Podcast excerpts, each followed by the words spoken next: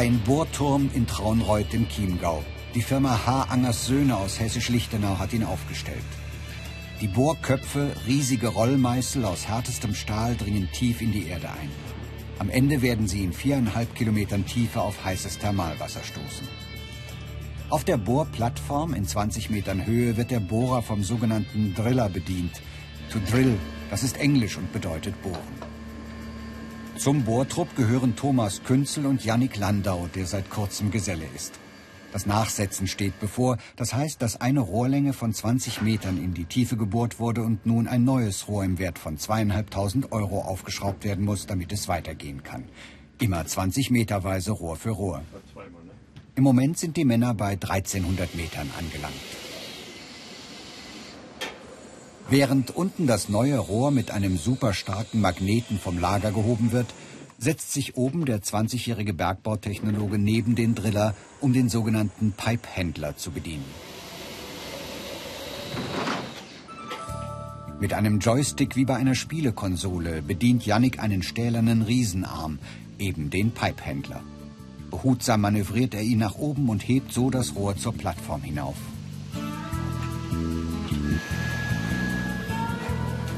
Sobald er das Nachschubrohr über das schon versenkte gehoben hat, übernimmt der Driller wieder die Fernsteuerung und schraubt das neue Rohr mit der Floorhandzange auf. In der Zeit des Nachsetzens steht die Anlage still. Schön Reiz an dem Job. Macht auch sehr Spaß, diese Maschinen zu bedienen. Muss halt sehr aufpassen, weil hängt auch Menschen nebendran, muss immer darauf aufpassen, dass keine Leute im Gefahrenbereich stehen. Ähm, jede Bedienung muss überlegt sein. Hier geht es ja wirklich um viel Geld und da muss man schon sehr aufpassen. So bequem wie in der Drillingkabine hat es Yannick meist nicht. Die Rinne, die die Spülflüssigkeit aus dem Bohrloch nach draußen befördert, muss von festgesetztem Dreck befreit werden. Unter BR Alpha Ich Mach's gibt's im Internet mehr Infos dazu und viele weitere Berufsporträts als Video zum Download und als Podcast. Die Spülflüssigkeit fördert das zermahlene Gestein nach oben, das sogenannte Bohrklein. Auf Röttelsieben wird die Spülung endgültig vom Bohrklein befreit und kann danach wieder eingepumpt werden. Im Augenblick funktioniert das nicht richtig und die Männer müssen die Siebe austauschen. Ein dreckiger Job, bei dem Yannick kräftig mit anpacken muss. Bergbautechnologen der Fachrichtung Tiefbohrtechnik sind an der Erschließung von Rohstoffen beteiligt und der Einrichtung von Speichern unter der Erde, Je nach Gesteinsart wenden sie verschiedene Bohrverfahren an. Für die dreijährige Ausbildung ist kein Schulabschluss vorgeschrieben. Die Unternehmen stellen in der Regel Azubis mit mittlerem Abschluss ein. Frauen sind selten in diesem Beruf zu finden.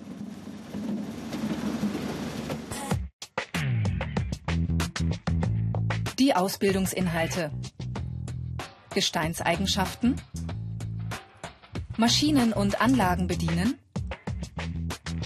Bohrspülungen einsetzen, Überwachung der Bohrtechnik.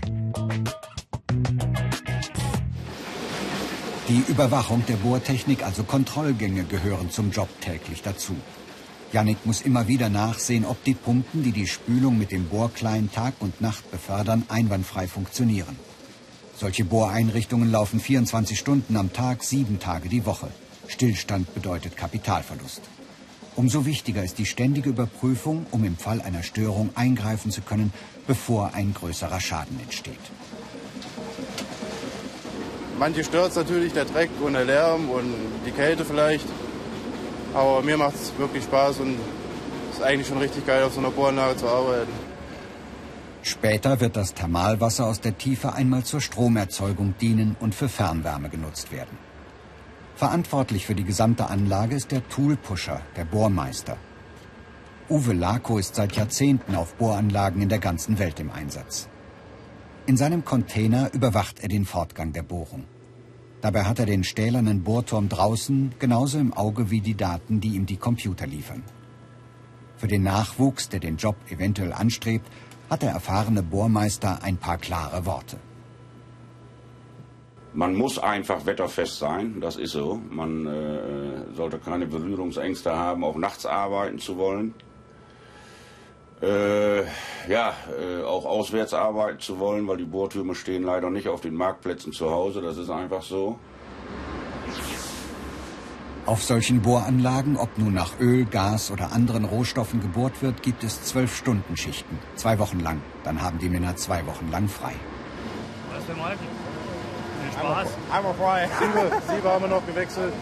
Ja, sieben Stunden haben wir auch neue drauf, ja.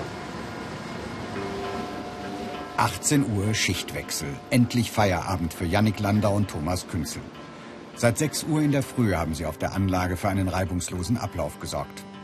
Dieser Job bedeutet viel, von zu Hause weg zu sein und während der Schichtzeit in kleinen Pensionen zu leben oder im eigenen Wohnwagen, der auf irgendeinem Bauernhof in der Nähe an der Steckdose hängt. Das Privatleben zu Hause kann da schon leiden. Freundeskreis und vor allem die Partnerinnen müssen sich darauf einlassen. Die Ausbildungsvergütung ist überdurchschnittlich hoch und auch später werden die Technologen gut bezahlt.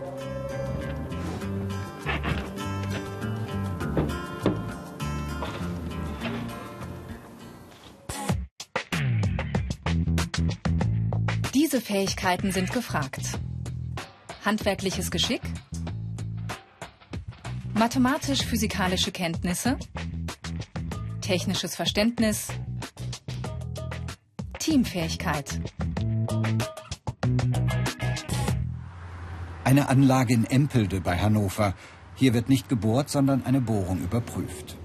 Der 22-jährige Sebastian Hesse ist im dritten Lehrjahr und muss schon kräftig ran.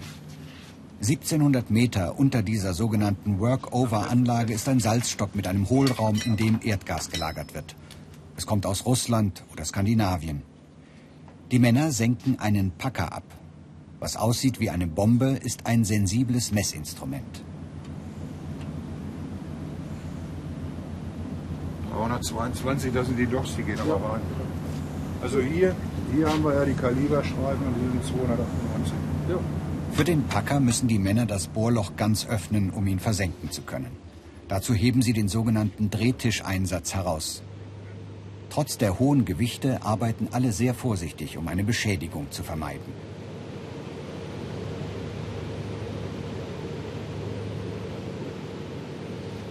Selbst wenn es mal nur mit reiner Muskelkraft weitergeht, geschieht das möglichst kontrolliert. Danach kann das Loch wieder verschlossen werden.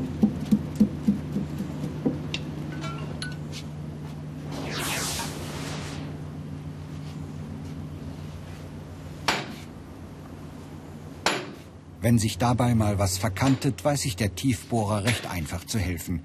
Was nicht passt, wird passend gemacht. Ich fand das einfach das Interessanteste für mich. Das ist, wo man richtig Abenteuer noch erleben kann. Und ich glaube, da gibt es in Deutschland nicht mehr viele Berufe. Ja, das ist halt ein, einfach schön. Jetzt wird nachgesetzt, Rohr für Rohr, die alle zuvor aus dem Loch nach oben geholt worden waren. Nun geht es wieder hinab, 20 Meterweise. Das heißt auf dieser älteren Anlage viel mehr Arbeit als auf so einer vollhydraulischen wie beispielsweise in Traunreuth. Die Florhandzange fürs Verschrauben der Rohre müssen die Männer selber bedienen. Immerhin gibt es eine. Ein paar Jahrzehnte zuvor musste auch das per Hand erledigt werden.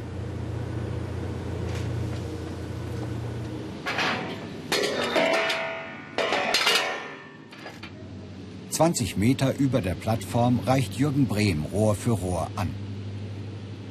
Mehr Infos zu diesem und vielen anderen Berufen gibt's im Internet unter BR Alpha Ich Mach's.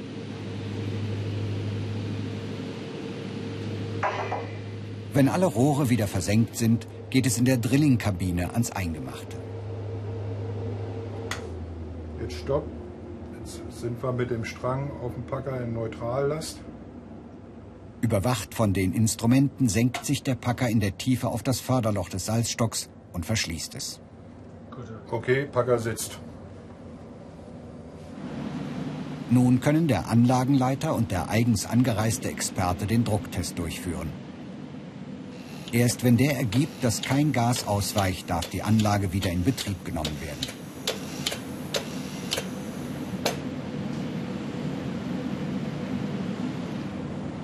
Sieht gut aus. Am Fuß des Bohrturms muss die Pumpe einem Test unterzogen werden. Auch wenn sie hier augenblicklich nicht zum Einsatz kommt, muss sie doch funktionstüchtig sein. Die Schiebersysteme sind so. Das heißt also, wir müssen eh wieder die Pumpe anschalten.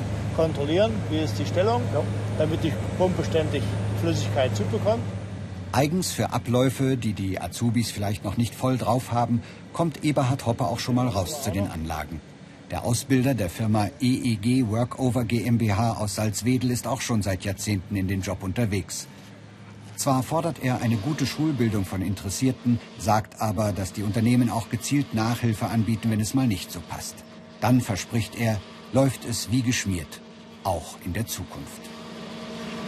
Immer mehr Leute werden Licht brauchen, werden Wärme brauchen, werden Energie brauchen im Großen und Ganzen. Und wer soll sie bereitstellen? Wir können da großen Beitrag zu leisten. Und das auf viele Jahre hinaus noch. Karrieremöglichkeiten. Qualifizierung zum Driller. Bohrmeister. Staatlich geprüfter Techniker. Studium, Bachelor, Master, Diplomingenieur. 1000 Newton pro Quadratmillimeter. Da würde jetzt auf alle Fälle die Schraube reißen. Die Berufsschule in Haldensleben in Sachsen-Anhalt. Auf dem Stundenplan Metalltechnik. Es geht um die Elastizität. Wann reißt zum Beispiel die Eisenschraube? Mathe- und Physikpauken. Alle Auszubildenden aus ganz Deutschland müssen hierher nach Haldensleben kommen, mehrmals im Jahr zum zweiwöchigen Blockunterricht. Langweilig wird der allerdings nicht, denn meistens gibt's zu den trockenen Fakten auch das dazugehörige Experiment. Im Kleinen natürlich nur. Aber Streckgrenzen zu kennen ist wichtig, auch auf der Bohranlage, wenn der Rollmeißel unten einmal festhängt. Wie lange hält das Material oben dem Zug stand?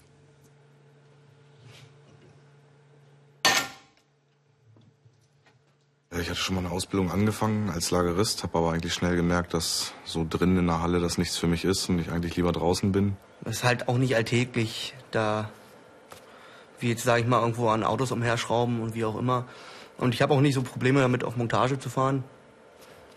Ja, und das Geld reizt natürlich auch ein wenig. Man kann vieles erreichen, Aufstiegsmöglichkeiten sind sehr hoch. Nur man muss halt, klar, man muss sehr viel dafür tun. Pneumatik heißt es in der nächsten Stunde. Mechanische Arbeit mit Druckluft verrichten. Nach Schaltplan müssen die Azubis eine eigene Anlage zusammenbauen, die im Ernstfall draußen auf einer Bohranlage ein Sicherungsventil schließt, falls zum Beispiel Gas austritt.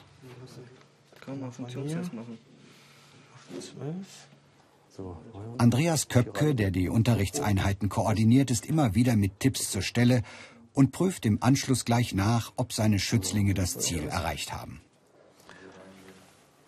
Bei diesem Blowout-Proventer sollen die Backen zusammenfahren. Mhm. Fahren die zusammen? Habt ihr schon mal probiert? Darum geht's, dass Schule und Praxis gut zusammenkommen. Sieht doch ganz gut aus. Das passt, ja.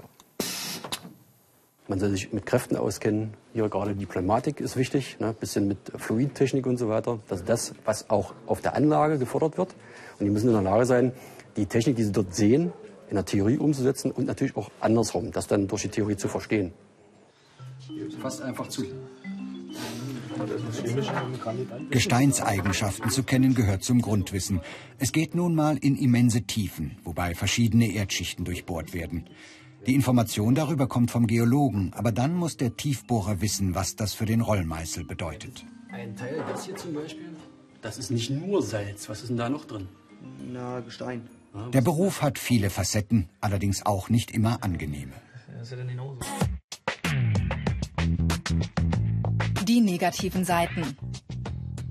Viel körperliche Arbeit. Schmutziger Job. Arbeit bei Wind und Wetter. Montage viel unterwegs.